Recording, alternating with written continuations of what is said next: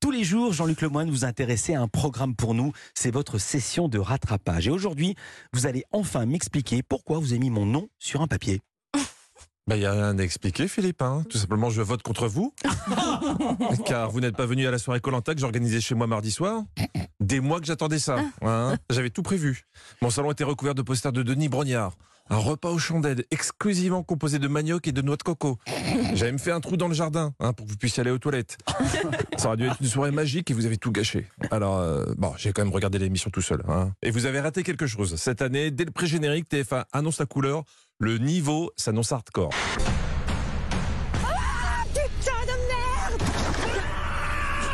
Euh, Ah! C'est pas bipé. C'est dur. Ouais, c'est dur. Ouais, ça sent bon la souffrance, ça. hein. On dirait moi quand j'essaie de monter un meuble Ikea. J'ai dû mettre la télé trop fort d'ailleurs. Mes voisins sont venus frapper à ma porte pour vérifier que j'étais pas en train de me faire attaquer par une armoire euh, Klepstadt. Alors, qui dit nouvelle saison dit nouveau candidat. hein. je vous présente les deux chefs qui vont composer les équipes. À ma gauche, Nicolas. Je vis en Corse du Sud et je suis entrepreneur. J'ai commencé mes débuts en tant que préparateur physique, servi en tant qu'officier dans l'armée de terre. Je peux autant être euh, à l'aise sur un parcours d'obstacles. J'ai été euh, maître nageur euh, à mes débuts. Je pratique la chasse sous-marine, ce qui Oh. Ah, il s'ennuie pas. Ouais, lui, lui, je veux pas être dans son équipe. niveau là. Ok, il est hyper compétent, mais Nicolas, c'est le genre de personne à côté, t'as l'impression d'être un gros caca. Hein, euh, parce que moi, si je dois donner mon CV d'aventurier, j'ai eu un 11 en course d'orientation au collège. Et j'ai mangé une sauterelle qui avait sauté dans ma bouche sans faire exprès. C'est pas fou. hein. Autre chef d'équipe, autre style, à ma droite, Elena. J'ai un style de vie vraiment euh, parfait, comme on peut dire. Je dors 8-9 heures par nuit, je mange des repas très sains. Je sais que je suis une source d'inspiration aussi pour beaucoup de personnes. Bon, ça va? Je Ouais. sais que je J'ai suis. pas la grosse tête.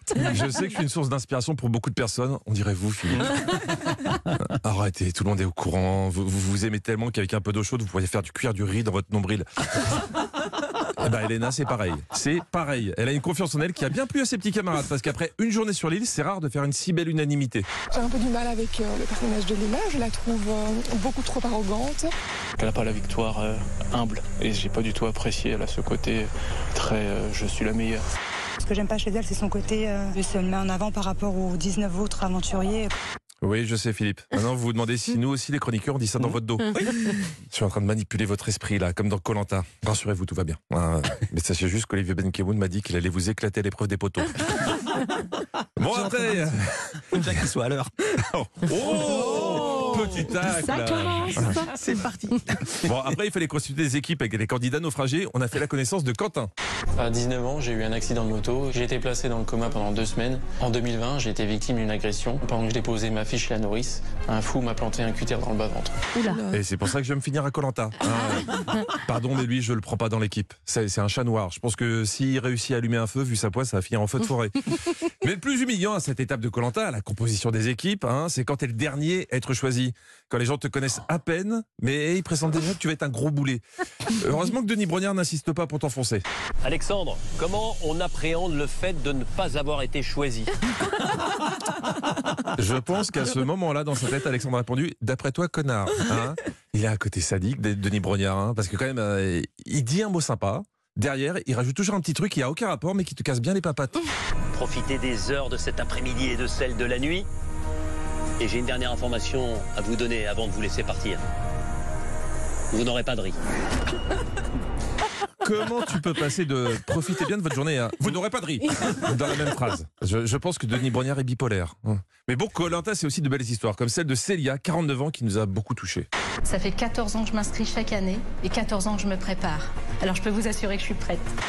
14 ans qu'elle s'entraîne, 14 ans qu'elle s'inscrit, et enfin elle touche au but. Il faut croire en ses rêves, Philippe. Hein bon, le seul problème, c'est que quand tu mets 14 ans à être sélectionné, bah, c'est que tu plus le même âge que lors de ta première tentative.